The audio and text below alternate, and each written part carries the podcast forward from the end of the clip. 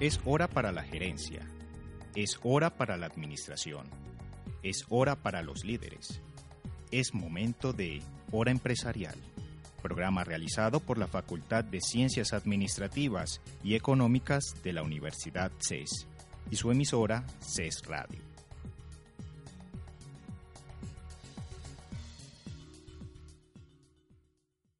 Hola, como decía Cochise, un saludo muy cordial a todos los oyentes que nos acompañan hoy en Hora Empresarial, un programa que realizamos en la Facultad de Ciencias Administrativas y Económicas de la Universidad CES y la emisora en Internet CES Radio. Yo soy Carlos Fernando Villa Gómez, decano de la facultad, y de nuevo es un placer, un gusto compartir este espacio con ustedes y con mi invitada de siempre, con quien peleamos muchas veces, ¿cierto? Marcia Arcila. En el programa analizamos y suministramos bases y tomamos notas sobre la evolución de temas administrativos organizacionales para todos los sectores. Temas como el mercadeo, que es el que vamos a trabajar hoy, investigación, planeación, gestión humana, producción, control, etcétera, son los temas que analizamos durante este rato que estamos con ustedes. Este programa pasa los martes a las 8 de la noche por ser radio, pero queda ahí. Si desean escuchar el programa fuera de la hora indicada, pueden hacerlo ingresando a los archivos de audio que están alojados en la página de la emisora radio.ces.edu.co. Y les recuerdo a todos que a través de las redes sociales también puedes participar en el programa. En Facebook pueden buscarnos como CES Radio y en Twitter seguir la cuenta CES-radio. En estos espacios pueden sugerirnos temas y participar en el tema del día. Precisamente es lo que vamos a hacer hoy, hablar sobre el mercadeo.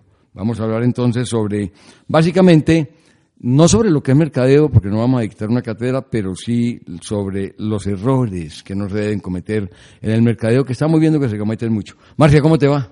Muy bien. ¿Vamos a pelear hoy también? Estoy encantada. Peleemos, es que es rico. Además estoy encantada porque estoy aquí echándole ojo a David. Ah, caramba, ¿qué tiene no, no, David? No, pues? no, no, poder concentrar. Él está, feliz hermoso, no Medellín, está hermoso. Medellín juega está la final con hermoso. Cali, entonces Pero está yo feliz. pensé que ibas a empezar el programa con una frase no de Cochise, sino de Maturana. Pues, pues. Era perfecta por lo del Medellín. Perder es ganar. Pero esa va para Continue Medellín o para, con para el Cali. No, pero yo pensé que era, es perfecta. ¿Quién para es tu favorito? ¿Cuál- cuál es tu ganar. favorito No, para la final? Lo mío es de Real Madrid en adelante. Ah, no, triunfalista, Sí, pues. lo Bueno, mío es pero de al Real no Madrid, tan bien esta que valga la pena, Al Real Madrid no que valga la pena, pero perder es ganar. para David, ¿quién es tu favorito, Cali o Medellín? Medellín, Adriana. tú. Bueno, ojalá que gane Medellín porque es el equipo de Y Luisa Antioquia. lo dice porque Es alumna y equipo. todavía no ha ganado la materia. Luisa, ah no, el que sea, el que gane, que gane el mejor. Real Madrid, no Sí, la mía. o no el. Barcelona, Luisa hincha del Barcelona. Bueno, eh, yo voy a empezar haciendo una, no digamos reseña, pero sí para que se entienda bien, porque Marcia, tú sabes que el marketing todavía, y lo dije en los artículos recientes en la República del Colombiano, la gente todavía sigue enredada en mercadeo. Pero la razón es muy simple y muy lógica para ello, porque más del 90% de la gente que está en los cargos de mercadeo no es de mercadeo, no tiene una formación mercadológica y mucho menos un perfil adecuado para ello. Entonces es bueno indicar o hacer una breve mm, descripción de lo que es el mercadeo para que no se sigan enredando. Porque el mercadeo, como les digo, ha tenido una serie de tergiversaciones en su concepción y en su conceptualización entendible, pero como decía el otro, no justificable. Porque es un error nuestro de los mercadólogos y una falla no haber insistido en la formación de mercadólogos. Y tú, mejor que yo, Marcia, como estuviste tanto tiempo en la empresa, o no digamos mucho tiempo porque pareceré entonces como vieja, digamos más bien que añitos. tienes experiencia Tengo experiencia. en lo que es el mercadeo, sabes muy bien, y me has oído muchas veces, que el mercadeo nació como actividad académica cuando en Harvard James Culliton y Neil Borden comenzaron a considerar aspectos como profesores de administración sobre lo que habían descubierto científicos anteriormente, que los comportamientos y las preferencias, o al revés, que las preferencias y los comportamientos se pueden formar, que eso no nace con uno. Entonces, a raíz de ese descubrimiento de los psicólogos y de la curva de aprendizaje que Hermann Ebbinghaus en el eh, 1876 lanzó como una de las teorías interesantes de, del análisis psicológico y neurológico que hacía, Pues si hay una curva de aprendizaje y una manera de sostener el conocimiento vivo y que se aplique todo lo que se conoce, pues a raíz de eso muchas personas en el mundo de la administración, en la, en la academia, comenzaron a ver si eso se puede formar y, aumenta la competencia y aumentan los productos que se ofrecen y las actividades y las ideologías, pues hay que formarlos. Entonces aparece el mercadeo como un proceso mm, que se desarrolla por toda la gente de una organización, inclusive por los proveedores, por los clientes, para que se den primero el conocimiento, luego la preferencia y la adopción de ese de esa oferta que se hace, que repito, es o comportamiento, o seguimiento de ideas, o adquisición y utilización de productos, en fin, muchas cosas, un seguimiento de un equipo de fútbol, ahora que estamos a puertas de la final. O sea que todo eso que los científicos descubrieron fue lo que llevó a Borden y a Cooliton inicialmente a generar las cátedras en Harvard en los años 30 y que después se fue ya configurando como una actividad propia de la academia, sobre todo en las escuelas de administración, porque como no había suficiente competencia y no había suficiente oferta para los mercados, no se consideraba tan necesario. Pero hoy, con un mundo globalizado, la gente ya ve que el mercadeo y es bien importante abordar el mercadeo desde el punto de vista que nos lo estás mostrando hoy, que es, bueno, ¿por qué el mercadeo? para uno poder entender y poder engancharse con el mercadeo, si uno entiende que es algo tan importante, que es estratégico, que nace, que podría ser el porqué de una organización, o sea, que no son actividades, que no es publicidad, que es un tema que viene desde la dirección. Y me volvés a dar tiro para hablar de Drucker. Habla de Drucker porque vos sabes que yo también amo a Drucker. Sí, claro, pero ¿sabes lo, vos te acordás de lo que dijo Drucker en, en los años 50 cuando dijo Toda organización, independiente de su carácter, no tiene sino dos funciones básicas, marketing e innovación. Innovación. Innovación que está muy de moda hoy y el marketing que tiene en. ¿Y hace cuánto lo dijo? Lo dijo en el año 54, cuando Nacional quedó campeón la primera vez, con Fernando Paternoster y Carlos Gambina. O sea, el 54, casualmente, el universo conspira. Ah, en el 54. Es que, eso fue algo fenomenal ese año. Ah, perfecto. Además, eh, pasaron muchas cosas en el mundo en ese año. Entonces, cuando la gente entiende de dónde viene ese mercadeo, entiende que, no, es una, Nacional, moda. Nacional quedó campeón primero que Medellín. Fue, fue primero, Nacional fue primero campeón. Sí, pero lo que importa es el hoy. Lo que importa es la felicidad de los del Medellín hoy. lo que importa es la felicidad de los del Medellín hoy. Se lo merece. Yo critico mucho a mis, mis O sea, el color de, hoy es el rojo. Todavía viene. Es el rojo. Del 89, de la Copa Libertadores del año 89. No, no, no. Vamos a. Y además, Medellín es Antioquia, como es Envigado y tenemos que apoyar lo nuestro.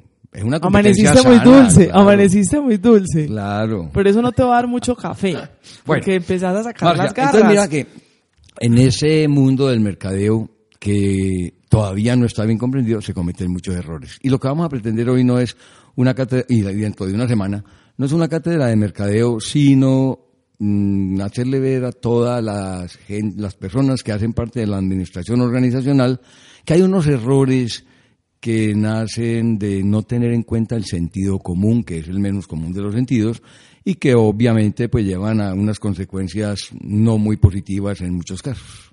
Así es. Entonces, aquí tenemos una lista de 12 errores que sobre todo a las pymes y a las familiempresas queremos hacerles ver para que no caigan en esos comunes errores que por el afán de competir y el afán de ganar y el afán de sobresalir cometen.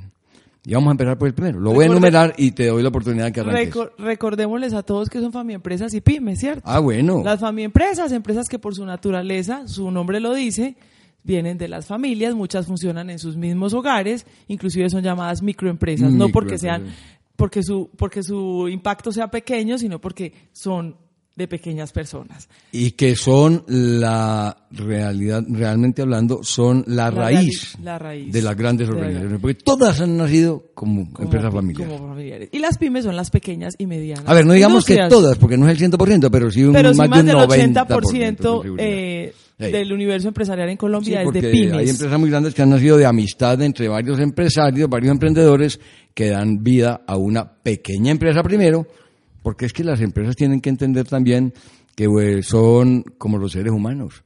Nadie nace grande. Yo sí. Nadie. Yo Ah, no, nací usted grande. Usted es grande desde chiquita, pero bueno. Y, y eso en Venezuela. Pero ya con ese maduro que tienen allá ya no nacen grandes.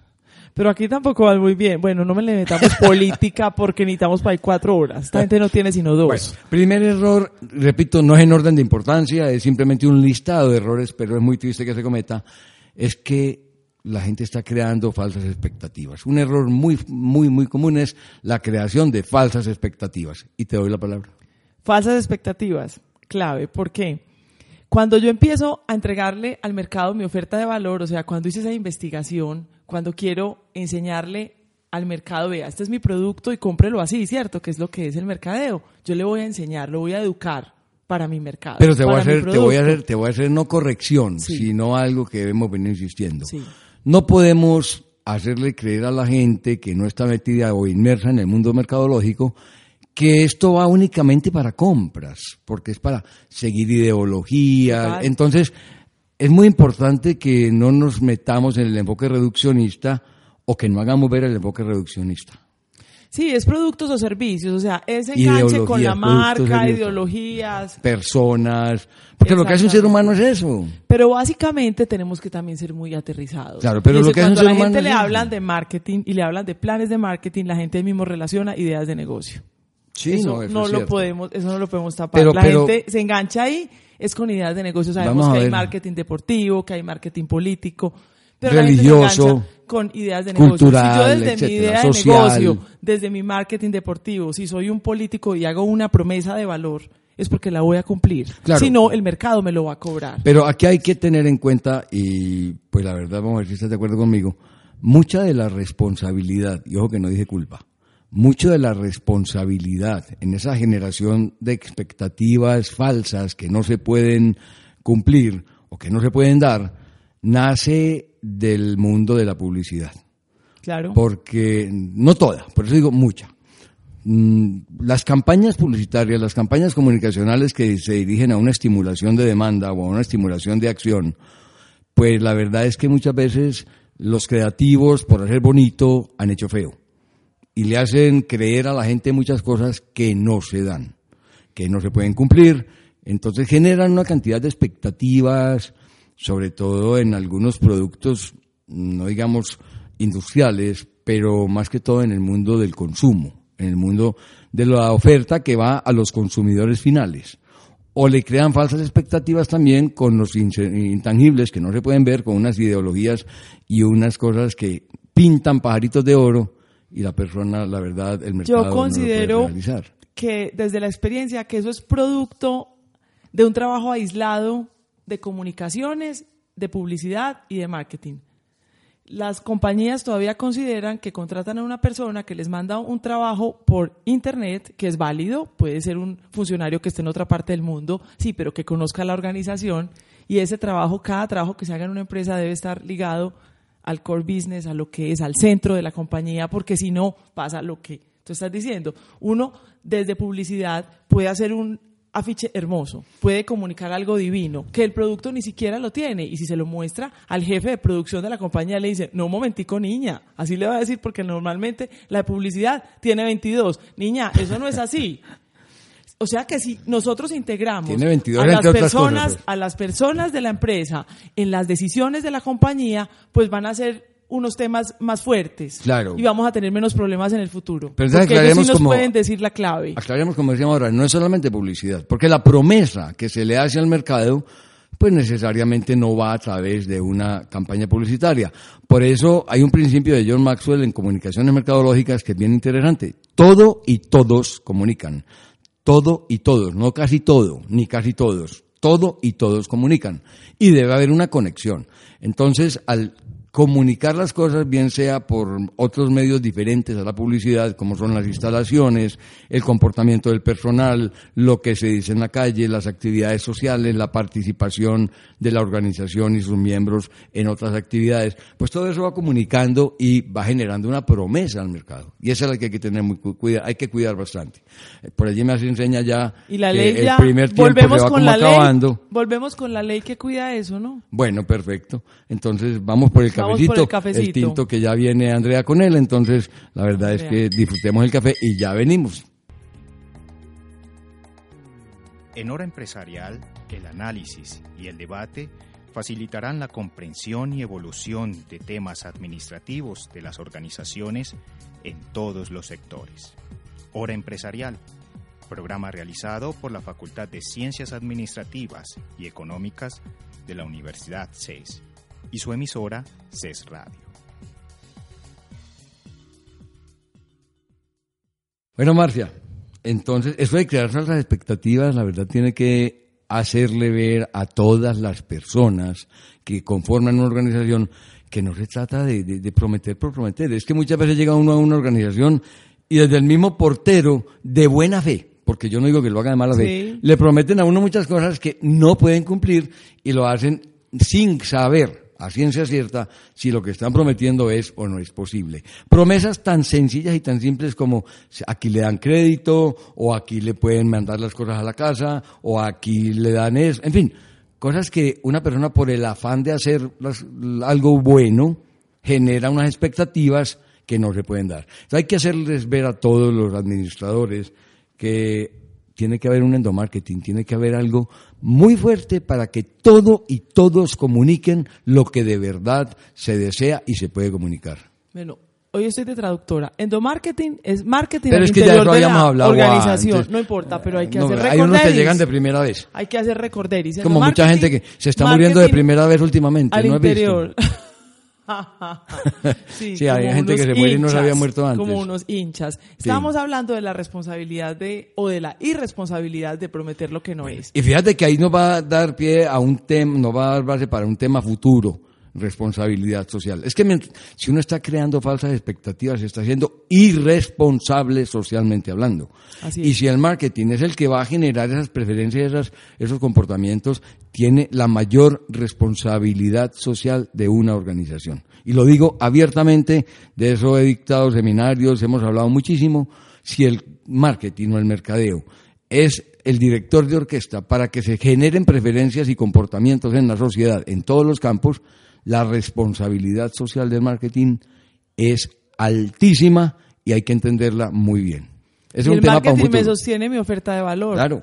El marketing. Claro. En las compañías colombianas todavía el marketing es como es transversal, la gente cree que todo lo que es transversal es que es, es que es muy simple.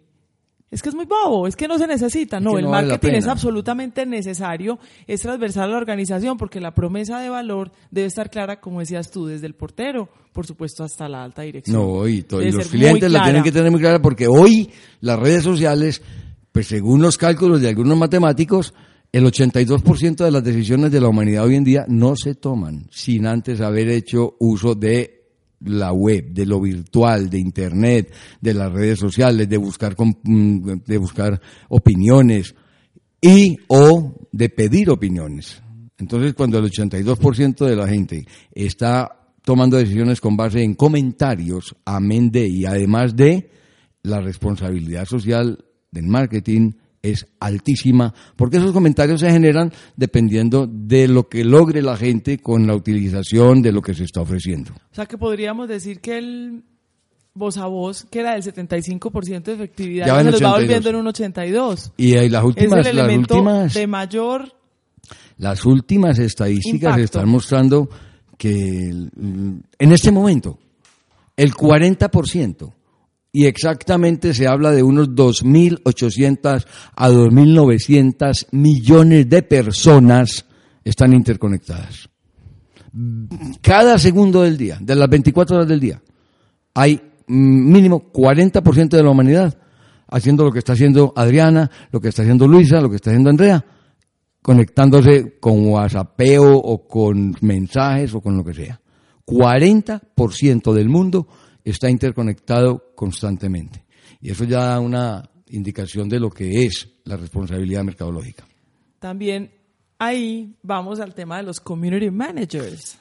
Sí, No. sí, pero bueno, dejemos Porque ese tema porque... ser, no, un momentico. No, No, ya empezar el a pelear, tema no, no lo vamos no a dejar, es que- el tema no lo vamos a, Ay, tome Dios agüita, el tema no lo vamos a dejar ahí por lo siguiente, porque esos glu, community managers no pueden ser personas que se ganen el salario mínimo legal vigente, señores empresarios, tienen que ser personas conocedoras del tema, personas a las que lleven a la empresa y ustedes o a la organización y les muestren bien qué hagan, porque son las responsables de llevar esa comunicación que estamos diciendo que es del 85% de efectividad a la calle. Pero entonces tiene que Entonces- ser, no puede ser un ingeniero de sistemas únicamente, No, no, no, tiene no, que ser un un ingeniero de manager, pero le tenemos que dar su nivel. Claro.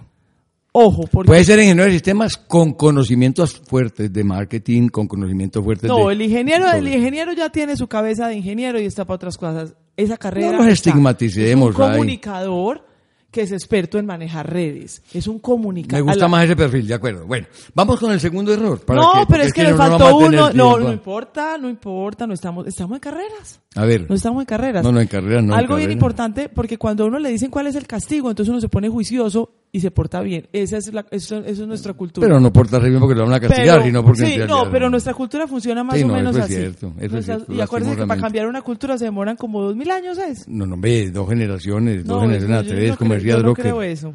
No, Yo Drucker, creo que como claro. 2000. Pues es que nosotros somos más tercos, los latinos grado, somos más eh. tercos, entonces es más difícil. Pero... Pero de pronto nunca termino, de pronto nunca termino la tesis. Es, es que hay una ley que es el Estatuto del Consumidor, Del Consumidor. la ley 1480, Sí, señora. que castiga todos esos actos de mala comunicación, Irresponsables, y de mala fe. Bueno, ¿Ok? vamos con un segundo error, que me encanta porque de esto hay mucha teoría en el mundo de la academia, hay mucha bibliografía y lo pueden buscar en la web tranquilamente. Condicionar lo gratuito. Porque hoy se está ofreciendo mucho disque gratis como si fuera valor agregado y la verdad es que esa palabra gratis es muy importante, hay que saber manejarla, hay que saber trabajarla en el mercadeo, porque si no se van a enredar. Así es. El gratis es igual a gratis, pero eso no quiere decir que podamos o que debamos acostumbrar a la gente a que las cosas no valen nada. De hecho, tú has oído muchas veces, María, que dicen, no, es que lo gratis no lo valora la gente. Y es verdad. Entonces hay que tener mucho cuidado con esa palabra. A uno siempre le da sustico de lo gratis. Le da mucho susto, a no ser que le digan que es del mismo champú y le dan el 20% más en el mismo frasco. Porque si es en otro, uno de pronto dice, esta producción les quedó regular y me van a dar una que no les quedó Mire, tan buena. y yo le voy a- Así pensamos los seres humanos. Le voy a contar aquí, que lo hemos vivido todos, cómo camuflan esa gratuidad. Gratis. Por comprar este producto gratis se lleva este. Y va uno a ver cuando han pasado las horas o los días de haber adquirido algo de haber seguido algo, que ese gratis se lo cobraron. Y Claro. no nos damos cuenta. Hay que saber manejar mucho eso de la gratuidad. Que también hay que decir, la palabra gratis tiene un impacto mucho más fuerte que sin costo. Claro, lo entiende de una la gente. Claro, gratis es, no hay que hacer ningún esfuerzo para uno llevarse nada. Sin costo es una transacción que no genera la necesidad de intercambiar algo para poder adquirir la propiedad y los derechos sobre alguna cosa o algún, o algún servicio. ¿Cómo mitigaría uno ese error? Primero, Carlos. primero, respetando los precios, respetando lo que la gente tiene que aportar para poder adquirir algo. Y el hecho de regalar al- alguna cosa que tiene que regalarse.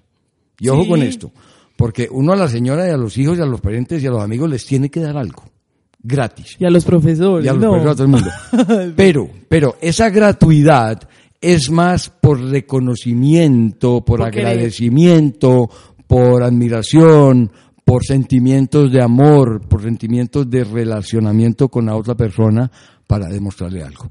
Entonces, hay cosas, miren, los servicios de Wi-Fi, o Wi-Fi como dicen, yo no veo, no veo dónde tienen la A, pero um, Wi-Fi, en muchas, eh, en muchos hoteles dicen, sí, gratis, Wi-Fi, en los amenities y en las ventajas o en las cosas que le dan a uno en la hotelería le dicen Wi-Fi gratuito, desayuno incluido, y eso lo hacen ver como gratis. La verdad es que es gratis porque no hay que pagar por él Pero, está dentro de los costos. pero está dentro de los costos, entonces Es una manera de ofrecerlo. Pero que sean costos justos y que sean costos razonables. Cuando uno va a los hoteles donde es incluido el precio de, o está incluido el precio del wifi o el costo del wifi, que en realidad es muy bajo, pues no se siente. Entonces la gente lo toma como algo gratis, como algo que le están dando, demás, como un valor agregado. Y eso en realidad es algo que hay que saberlo manejar. Si uno Eso- se devuelve en esa cadena, de todas maneras Se se, da cuenta que nada es gratis. Sí, cuando tú Eso adquieres algo. y pensado. Claro, cuando que tú adquieres algo te dicen, por 20 mil pesos y se lleva esto gratis. Y vas al almacén del lado o al tiempo te das cuenta que vale 18 y que lo que te dieron vale 2, pues estás viendo que te dieron, no te dieron nada gratis. Simplemente te lo cobraron de manera camuflada.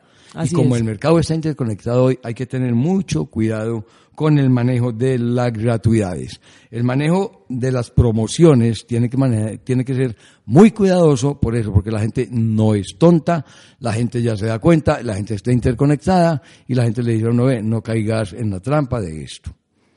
Y algo claro, con el manejo de las promociones, que tiene que ver con lo gratis, el 2x1, el 3x1, el llévelo, eh, si me compra este, el segundo con el 40% de descuento. Para que dos y lleve uno, sí, antes, muy bueno. antes que por el hecho de ser promociones, las compañías o las empresas consideraban que por ser promoción, por venderlo barato, por tener la camisa un hilito salido y venderlo barato, inclusive en un outlet o en un lugar de remate, consideraban que eso los eximía de toda responsabilidad, la ley dice que ya no. Mire, mire inclusive en promoción tiene que mantener unos niveles básicos de calidad porque uno no, uno no compra unos zapatos para que se le dañen en la primera lluvia. Así los zapatos sean de cartulina. Tenían que poner zapatos de cartulina desechables. Así que ojo que ahí ya la ley es muy clara, solo que la ley la conocen muy poquitos. Deberíamos de volver a hacer los programas de, de la, la ley. Después hablaremos de ello, pero nos da tema para varios programas. Pero mira esta forma errónea de manejar la gratuidad. Eh, existen restricciones, aplican restricciones. Entonces no hay tal gratuidad. Asterisco, asterisco está prohibido. Entonces, eh, esa gratuidad no existe. Porque si, si fuera a ser gratis lo que le ofrecen a uno, no deberían existir restricciones. Y ese aplican restricciones o, la o el condicionamiento promocional. Que no, que es que mire, que para usted llevar esto tiene que. Eso no hay gratis entonces. Entonces hay que trabajar con mucho cuidado esa gratuidad o esa palabrita gratis. Exacto. Otro error. Otro error. Escuchar al cliente y no responder. Y ese sí que es común. Eh, pero eso es un pecado mortal, eso no es un error, eso es un pecado mortal. Pero es que es tan común que ya está listado como uno de los errores más frecuentes en el mercadeo. Escuchar y no responder. O sea, no escuchar, porque si escucha y no responde no está escuchando. Eso pues no es un proceso comunicacional bien manejado. Si a uno le dicen que puede hablar por medio de una encuesta o por medio de una llamada telefónica, y no sirve para nada lo que, lo que uno dice. Es que tampoco, y hay que hacerlo entender, no se trata de que cuando a uno le pidan una opinión o un concepto, le tengan que seguir las indicaciones o tengan que hacerle caso al 100% de esa opinión o de ese concepto que uno da como cliente o como parte del mercado. Pero por lo menos que le agradezcan a la gente. Que le contesten de recibido. Cuando uno abre la puerta para escuchar es porque tiene también la forma de contestar. Y, cuando alguien pregunta algo, como hacen con esas encuestas o con esos rondeos de opinión o con ese telemercadeo o, call center que lo ponen a trabajar en eso pero nadie sabe ni para qué, la claridad debe ser tal que si la persona encuestada hace un cuestionamiento sobre lo que le están preguntando, ese encuestador o ese comunicador o esa persona del call center debe tener clara la respuesta de para qué cómo se va a aplicar lo que uno está diciendo. No, señores, que es para saber simplemente qué piensa la gente y qué van a hacer con eso. Porque entonces, ¿para qué piden la opinión de lo que piensa la gente? Si el otro debe saber, quien está haciendo la pregunta, debe saber qué se va a trabajar o cómo se va a trabajar lo que salga de esa respuesta. Hoy no está rindiendo nada. Hoy no está rindiendo nada. Hoy, hoy nos están allí haciendo David señales, nos está hablando por señas y luego hace una señal. Exacto, está haciendo por señas diciendo, vea, ya viene el tinto, entonces pare otra vez que vamos a tomarnos el segundo tintico de esto. Pero yo aprovecho para verlo, dale. Ok, ya volvemos. En hora empresarial, el análisis y el debate facilitarán la comprensión y evolución de temas administrativos de las organizaciones en todos los sectores. Hora empresarial programa realizado por la Facultad de Ciencias Administrativas y Económicas de la Universidad CES y su emisora CES Radio. Marcia, Señor, Sigamos entonces. sigamos. ¿Pasamos a otro o no? y además hoy es que estamos muy decentes. Hoy cero polémica. Ves Sí. que con lo del fútbol vos estás achantado, pero yo te entiendo, te comprendo y te apoyo. Tienes todo todo mi apoyo. Hombre, no, yo estoy esperando que muy ligero nos digan quién va a ser el nuevo técnico de Nacional, quiénes van a quedar para ver cómo va a quedar el equipo y si vamos a, a- a tener una oportunidad buena el próximo campeonato. Mira que Porque ya este se nos fue. Hoy he sido compasiva, paciente. Compasiva y misericordiosa. sí. Amén. Bueno, eh, de verdad que es bien importante y yo quiero insistir en eso. Hay que escuchar al cliente siempre, tener la opinión de él. De hecho, Marcia, recuerda que los grandes productos, los que más fuerte han impactado en los mercados mundiales, han nacido de las mejoras que el público, que el cliente le sugiere al que está ofreciendo, tanto en lo tangible como en lo intangible. La filosofía, yo no puedo cambiar la religión católica en su, en su, en su base, en su esencia, en su parte teológica. Sí. Lo que sí puedo hacer es decirle a los curitas, mire, hable así, o sugerirles cómo se dirigen a la gente, muchas cosas. Entonces, cuando uno va a trabajar en mercadeo, tiene que estar de ojos despiertos, ojos de, ¿cómo es? De, eh, oídos abiertos, ojos- en fin, ya ustedes me entienden, tiene que escuchar permanentemente porque las opiniones de hoy son las que están moviendo el mundo. Y lo que tú de decías del community manager, fundamental. Además hay una cosa, cuando las compañías hablan de que están de cara al cliente, el cliente muchas veces siente de que sí, dicen, pero no lo hacen. No lo hace. Entonces es, es un tema que es de hacerlo muy responsablemente, como decíamos. Además que miren, hay una cosa que a mí me llama la atención porque me ha tocado mucho como asesor de empresas escuchar, no, es que nosotros sí le pedimos opiniones al cliente. Un momentico, a ver, ¿y cómo, cómo se comportan cuando el cliente da una opinión? Tristemente, la mayoría de casos que he conocido Les molesta. son de personas que comienzan a la defensiva. Ajá. Cuando el cliente manifiesta algún reparo, que no necesariamente es una cosa negativa, sino que sugiere algo, vea ustedes porque no piensan en extender el horario. Ay, es que usted nos va a pagar entonces las horas extras. Eh, eh, ¿Para qué lo preguntó?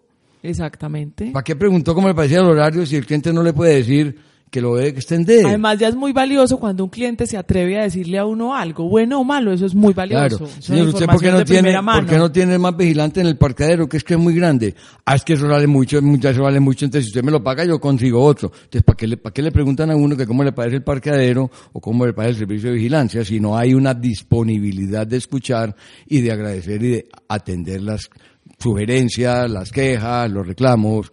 ¿Cierto? Entonces, ¿para qué habla uno? Sí, hay que ser coherente. Uno no puede querer solo el dinero del cliente. Si quiere su preferencia, le tiene que dar gusto. Claro, entonces, eh, si uno va a preguntar y va a pedir opiniones, como debemos hacerlo todos, todos los días, también está dispuesto, y por eso el perfil mercadológico es muy claro en eso, a aguantar que le digan no me gusta, o que le hagan sugerencias que lo hagan o generen un cambio que va a generar un trauma en una organización, pero tiene que estar dispuesto a eso y no entrar de inmediato a la defensiva o inclusive a insultar al otro, mm, porque es que para insultar no hay que mentarle la madre al otro, simplemente hacerlo sentir tan mal que el otro diga yo para qué hablé.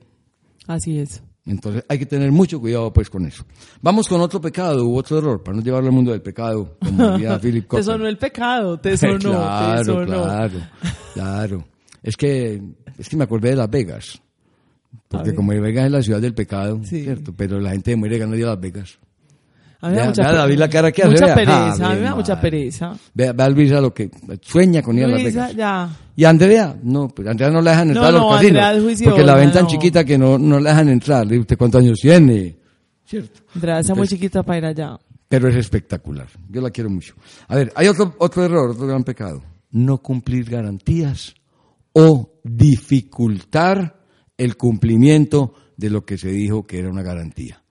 Es que no Así solamente es. no cumplirlas, Así sino que es. para cumplirlas le piden a uno hasta una carta del Papa Francisco, pues y otra de Barack Obama, para poder hacer uso de la garantía que le dijeron a uno, que era muy, mm, que estaba registrada, que todo eso. Y la garantía hace parte de la oferta de valor, hace parte del negocio que uno hizo en la tienda, en la universidad cuando ofreció un curso, en la donde esté, eso hace parte.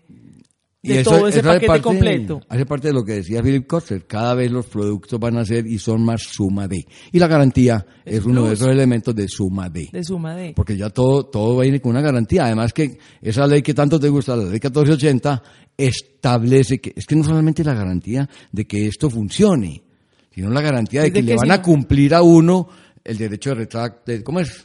De retracto. De retracto, que uno tiene un tiempo para decirle, mire, no, y fíjate que ya hasta los, los tiquetes no reembolsables de las aerolíneas y todo, ya tiene que tener unos condicionamientos muy claros. Además, la garantía, la garantía muchas veces es la razón por la cual uno escoge una marca y no otra. Entonces, si no se la cumplen, bueno, entonces, ¿qué hago? ¿Me devuelvo para la otra marca? Y además que hay cosas que uno ve en muchos almacenes, para no hablar de ninguno en particular. Llega la gente con lo que adquirió, televisor, un equipo de sonido, una cámara fotográfica, o unas galletas, lo que sea. Se ponen bravos. Y se ponen bravos y dicen, pero usted sí lo usó bien. Usted sí leyó las instrucciones y siempre, generalmente el cliente es el que tiene que entrar a comprobar que hizo buen uso del producto o que utilizó bien lo que le estaban diciendo o que sí siguió las normas, que el proceso sí lo respetó. Pero por Dios, cada que uno va a hacer un reclamo de garantía, generalmente sale como si uno fuera malo, como si uno hubiera hecho mal uso de las cosas y, y como si uno fuera pues lo peor. Hay muy buen ejercicio de marketing y es llegar a una tienda con una bolsa usada de la misma tienda en la mano. Todo el mundo se va. O sea, la gente no lo atiende a uno. De pronto el último que queda ya lo saluda a uno, porque como asumen que uno llega a hacer un reclamo, y a veces uno no va a hacer un reclamo. Yo hago ese ejercicio de ociosidad muchas veces los sábados en algunos almacenes o en algunas tiendas donde están teniendo dificultades para entender el tema del estatuto del consumidor, que es mi obsesión. Entonces, uno llega con una tienda a cualquier almacén de la ciudad y llega con la bolsa usada. Entonces ahí mismo creen que es que uno va a hacer un reclamo. No, uno tiene una bolsa usada y ahí tiene un libro.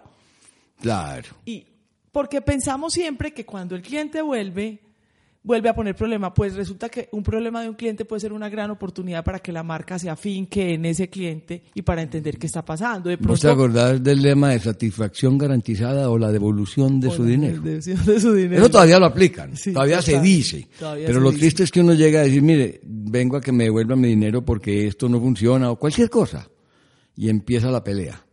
Porque uno dice, mire, esto no es dinero. No, es que le estamos dando un bono. Una, le estamos dando no, es que yo necesito el dinero. No, es que la política nuestra es de, es que es dinero, es que usted puede utilizar eso como dinero en el almacén. No, es que yo no voy a volver, yo quiero la plata.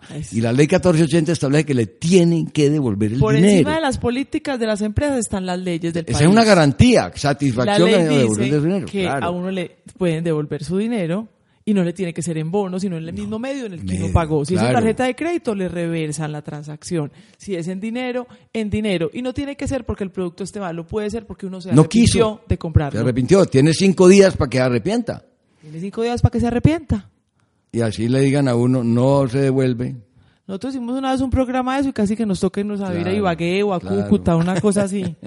como, Pero no, ya no hubiera conocido a Las garantías. Otra vez le dijeron a uno, a alguien que me tocó ver en un almacén de acá, que compró un televisor y salió malo. Y entonces fue a devolver el televisor y le dijeron en el almacén, ah, bueno señor, pero hay que esperar que llegue el gerente para que firme la... Un momentico, es que a mí no me dijeron que el gerente tenía que estar aquí para devolverme o para cambiarme el televisor. Ah, es que él tiene que dar el visto bueno. Y ahí es cuando empiezan las peleas, porque son garantías que no se cumplen o que se dificultan en su cumplimiento. O como le pasó a alguien que compró un par de zapatos, fue a cambiarlo, a cambiar el par, y entonces le dijeron, ah, pero es que el gerente está de vacaciones, hay que esperar que vuelva. Y entonces el, tipo preguntó, ¿y dónde está el gerente? No, está en Miami, tiene, son tiene los zapatos que uno tiene, Y el pues. tipo dijo, pues en forma sarcástica, irónica, pero muy real. Oiga, y si se muere el gerente allá, entonces nadie me puede cambiar los zapatos. Y le contestó, me imagino que, ah, sí, que No, pero es que usted es muy pesimista, le dijeron. No, pues que es la realidad. Él no tiene la vida comprada o se demora más tiempo. Entonces yo me tengo que quedar con los zapatos que no me sirvieron, que me sacaron una ampolla. Me, tengo que esperar a que él venga. Y mientras tanto, no, los funcionarios tienen que ser capaces de hacer la cadena completa. Por eso de entregar, de, de, devolver, de, servir, de, esa, de esa palabrita, enfrentar el problema. Esa palabrita dice que empoderamiento. Ahí no hay empoderamiento. No, ¿cuál empoderamiento? Ahí hay embotellamiento. Hay empoderamiento para venderle al cliente, pero no hay empoderamiento para que el cliente le pueda hacer uso de la garantía que le dijeron, le prometieron, y está firmada, está Y producto que no tenga garantía, que no diga que tiene garantía, ¿La tiene? No, la ley de La- una por le da eso, tres la meses de garantía, para que meses. sepan, tres meses. Si no tiene. dice garantía por ningún lado, el producto puede ser de China, de India, de Estados Unidos, o ojalá hecho en nuestro amado país Colombia, pero tiene que tener una garantía.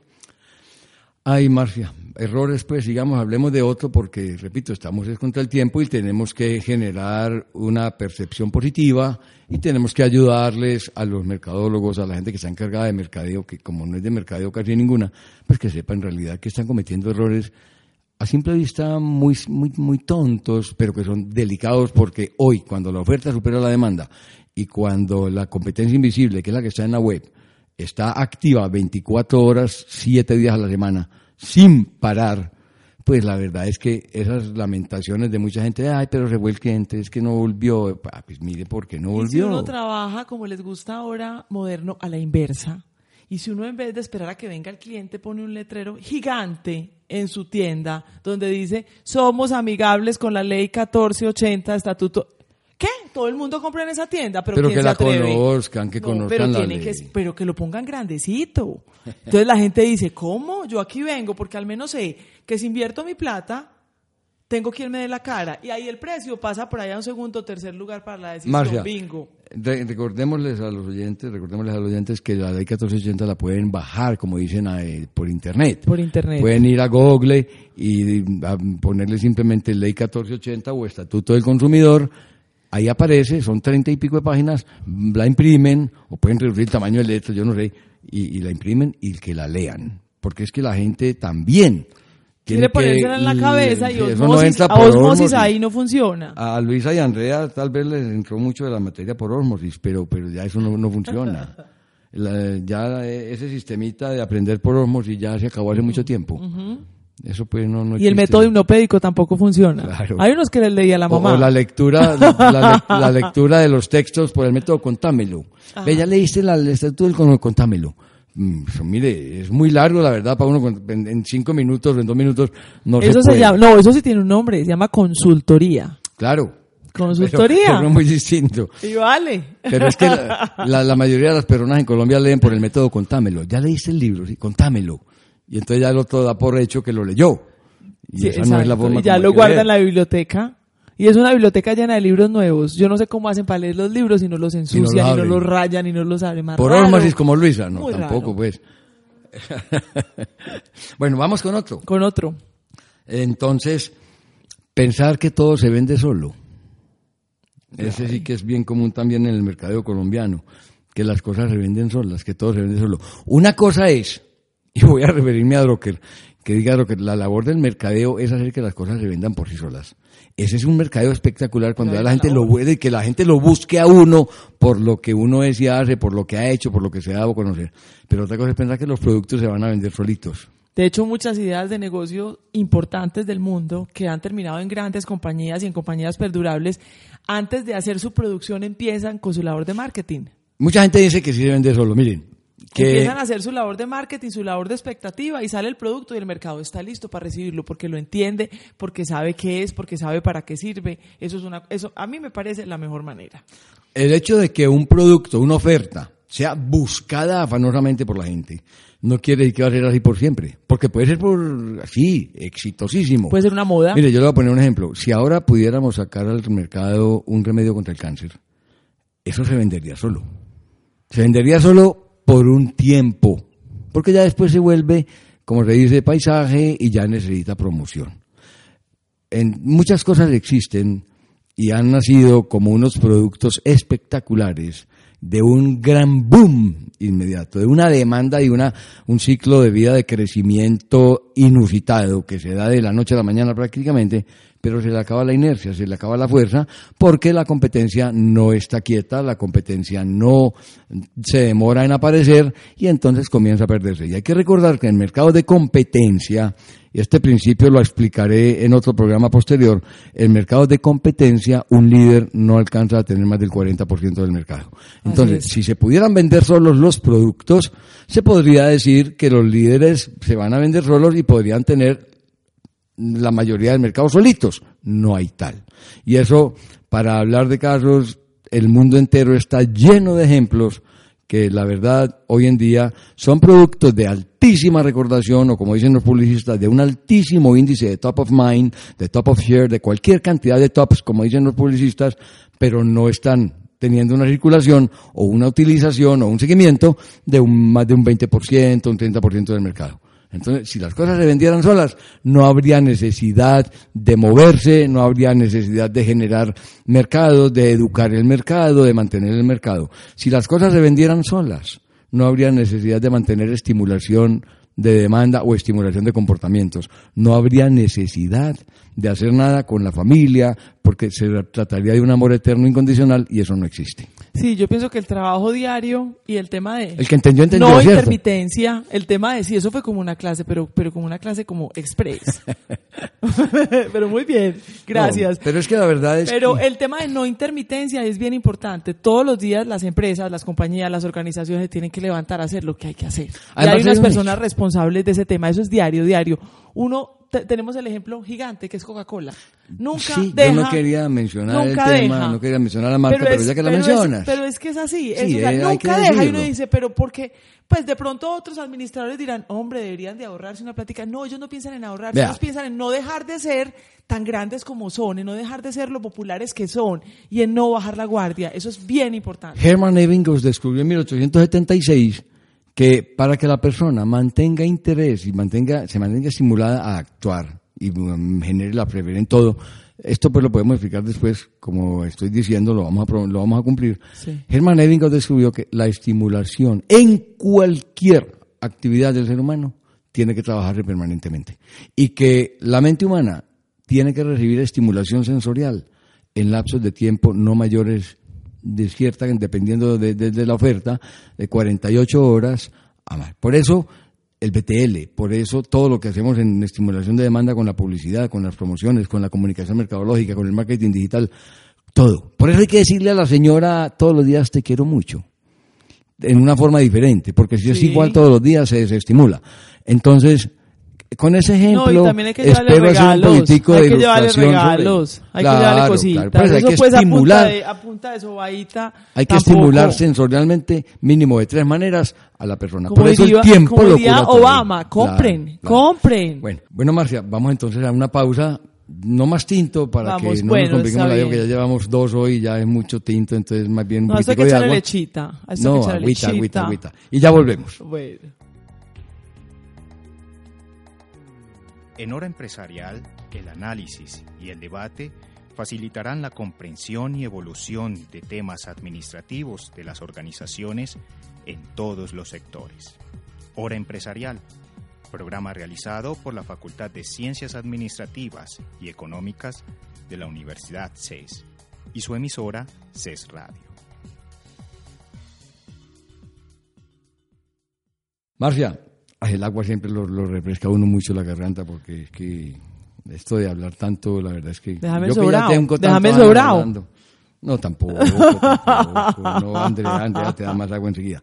Estamos hablando de, de no pensar pues que el negocio o que las, las ofertas se van a vender por sí solas. Hay que mantener, y yo decía algo que también fue descubierto desde el siglo XIX, y es que un ser humano necesita permanentemente, sin cansar, sin ser intenso, como dicen los jóvenes hoy, mínimo tres formas de estimulación sensorial. Por eso, no, es que no sé esta, esta y esta, depende de la persona. Uno puede hacer una receta, una combinación, sí, de acuerdo es que debe ser una combinación. Pero el ejemplo que voy a poner es este. Por eso el tiempo lo cura todo. Sí. Y voy a poner un ejemplo que para muchos es drástico, pero que es muy ilustrativo. Cuando alguien fallece, la estimulación sensorial se termina, suficiente se termina, queda la foto esa estimulación sensorial no es suficiente para generar la, eh, las ansias, el deseo, el interés de estar con la persona. Porque queda no más que un estímulo sensorial que no alcanza a generar en la curva del interés de Hermann Ebbinghaus, que fue descubierta, repito, en 1876, en esa curva de interés que tiene una relación directa con la memoria activa, consciente, no alcanza a generar una estimulación suficiente. Por eso lo del descubrimiento de los eh, psicólogos clínicos del siglo XIX fue muy importante en el mercadeo cuando lo que hallan en sus investigaciones es que para que una persona mantenga un interés de acción, un interés por algo, necesita estimulación constante mínimo de tres maneras. Que repito, no es que sea esta y esta, esta. Pero eso explica por qué la proliferación actual de los artículos sobre los objetos promocionales, de la comunicación por todas las formas, que desafortunadamente hay que decirlo, hoy en día tenemos más medios de comunicación a la mano y no los estamos utilizando adecuadamente. No estamos generando una estimulación sensorial adecuada, muchas veces no es solamente inadecuada, sino cansona, de pronto pesada, porque no está haciendo sin contenido y por eso el boom del marketing de contenidos. Como sugieres tú, no está siendo direccionada y no está siendo pensada, sino que está siendo copiada de otro que la hace parecido y mi empresa es diferente. O, o que se O valen mi de... mercado es diferente. No vea, es que... Tengo que hicieron un- diseñarla. Me hicieron una oferta muy buena en medios, entonces yo voy Entonces a la estar... cogí porque es muy barata. Porque es muy barata No. y no, no sirve para nada. Y resulta que es en el horario en, la- en el que no está mi mercado, en el que no está mi gente. Y hay Entonces un la descubrimiento, hay un hallazgo que en Europa se tuvo en estos días a, a raíz de todas esas cosas que estamos diciendo y de la necesidad de estimulación que la verdad me encontraría la creencia de muchos. Y es que es tal la avalancha de comunicación comercial que hoy en día existe, y hablo de la comunicación comercial únicamente, sin hablar de otro tipo de comunicaciones, pero es tal la avalancha que la gente de una tanda de comerciales hoy en día en televisión, ¿sabes cuánto recuerda? 10 segundos. 10 segundos. Es ni siquiera el tiempo de un Y comercial. el tiempo que le dura a uno el interés del primer impulso es como 48 horas. No, pero si está bien hecho. Si está bien hecho. Es máximo 48 horas. De máximo pero- 48 horas. pero Eso es está el bien tiempo que, que tiene una empresa para responder, para actuar, para cerrar. O sea que si uno lleva una cotización, Pero, pero, no cierra, lo que le está haciendo es abrir, abrirle la 48 puerta horas al que lo hace bien detrás. no quiere decir que el cliente vaya a esperar 48 No, horas. sino que en 48 Porque horas si en ese lapso, si en ese lapso de tiempo el no competidor le llega con otra oferta que tiene un diferenciador más claro o mejor, la otra se Usted muere. lo que hizo fue trabajar para el competidor, fue abrirle la puerta al competidor, recordarle a su cliente que necesitaba ese producto, ese servicio. Mire, y yo le voy, a el otro y poner, cerró. le voy a poner un ejemplo a todos que a mí me encanta poner porque es un ejemplo que ilustra bastante.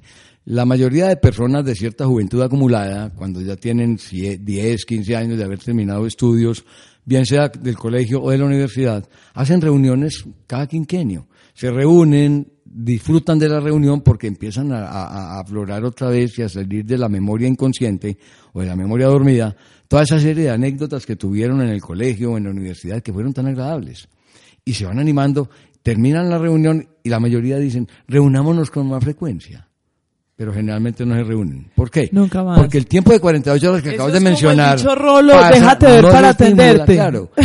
No se genera el proceso de estimulación sensorial suficiente, se enfría el interés de volver a reunirse con los compañeros y claro, hay que esperar otro tiempo o que alguien diga después en un ataque de esos de, de- de- de emoción, diga, voy a reunirlos y se vuelven a reunir, vuelven a jurar lo mismo y no se reúnen. ¿Por qué? Porque el interés de una estimulación bien adecuada, bien hecha, es de máximo 48 horas. Si no, entra al umbral de desinterés la mente humana, umbral de desinterés y luego a un umbral que llaman de, de olvido, De olvido. o de bloqueo, que no es que se olvide, porque la mente humana no olvida nada, sino de que ya no le Que no le importa. No le importa. Porque hay otros que le sub- subsanaron o que le llenaron ese espacio y se sintió o se siente la persona el cliente más satisfecho. Entonces hay que entender muy bien eso de la estimulación sensorial y de por qué los productos no se venden solos.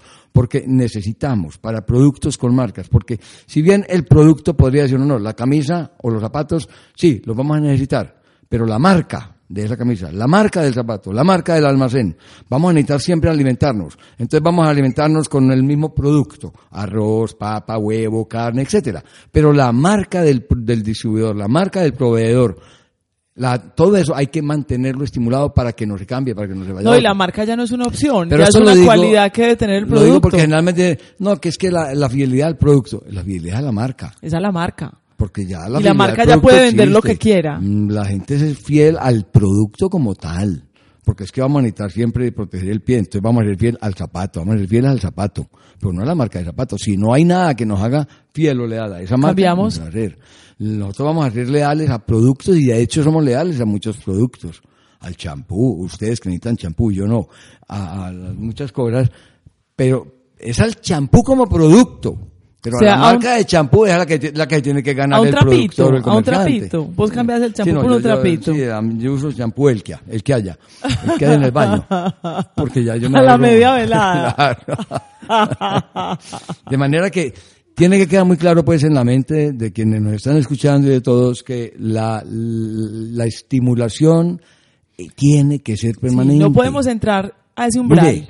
Vamos a otro caso. Si hoy saliéramos con el remedio para la gripa, que no han podido los científicos sacar un remedio para la gripa. Nos quedamos en el aspirín, ahí. Entonces, si sacáramos el remedio contra la gripa, cualquiera, el boom sería espectacular.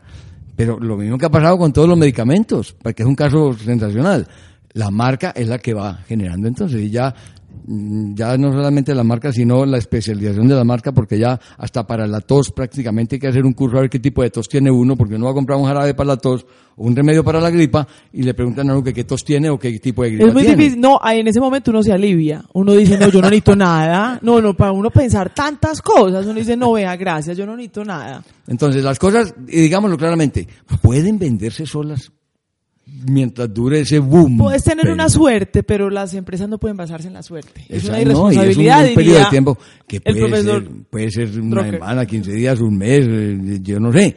Pero va a llegar el momento en que no se va a vender solo y le va a entrar la competencia. Porque nada hay sin competencia hoy.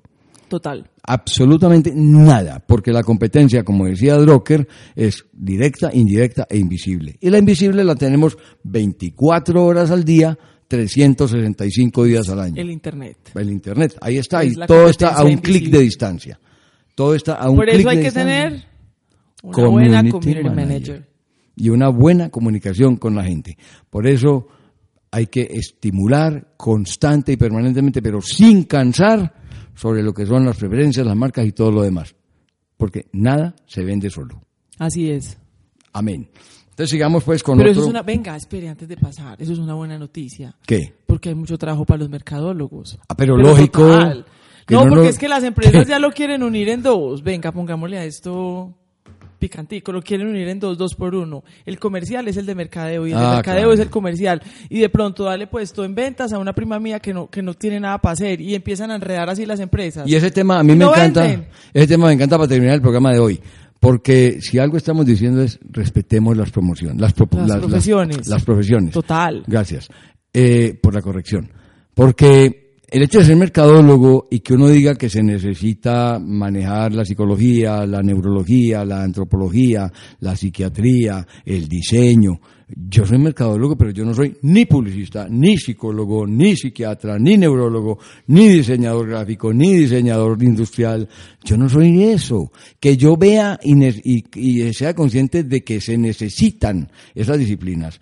Pues hombre, yo tengo que buscar al que estudió cinco años mínimo en la universidad para poder salir como comunicador o como psicólogo o como psiquiatra o como neurólogo o como cualquiera otra profesión de las que existen para que me ayude entonces yo tengo que entender como en el mercadólogo que se necesita una interdisciplinaridad, pero eso no me hace experto en esa disciplina.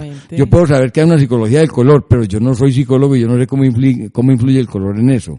Yo puedo saber que se necesita un diseño para que sea más atractivo, pero yo no soy diseñador. El hecho de que me guste o no un diseño no me hace diseñador. Y como los colombianos y sobre todo los países estamos llenos de directores técnicos de fútbol, publicistas, comunicadores, psicólogos, médicos, todos somos médicos, etcétera, pues no nos hace, hay que respetar esas profesiones y hay que entender que esa interdisciplinariedad es un requisito indispensable para poder alcanzar los éxitos que se están esperando alcanzar, se está esperando alcanzar, sobre todo en mercados de alta competencia y de un índice de competitividad supremamente grande, alto. Así es, o sea que a contratar profesionales. Bueno, entonces, Eso es un buen compromiso. La, próxima semana, cuando Medellín haya quedado campeón, o Cali, no sabemos, seguiremos entonces con este tema de los errores que hay que evitar en el mercadeo. Por el momento, Marcia. A tomar sanas. Chao, a tomar un tinto otra vez y nos encontramos dentro de una semana. Muchísimas gracias. Gracias. Los temas de administración de empresas como mercadeo, investigación, planeación, gestión humana, producción, control, entre otros, serán motivo de análisis en Hora Empresarial, programa realizado por la Facultad de Ciencias Administrativas y Económicas de la Universidad CES y su emisora CES Radio.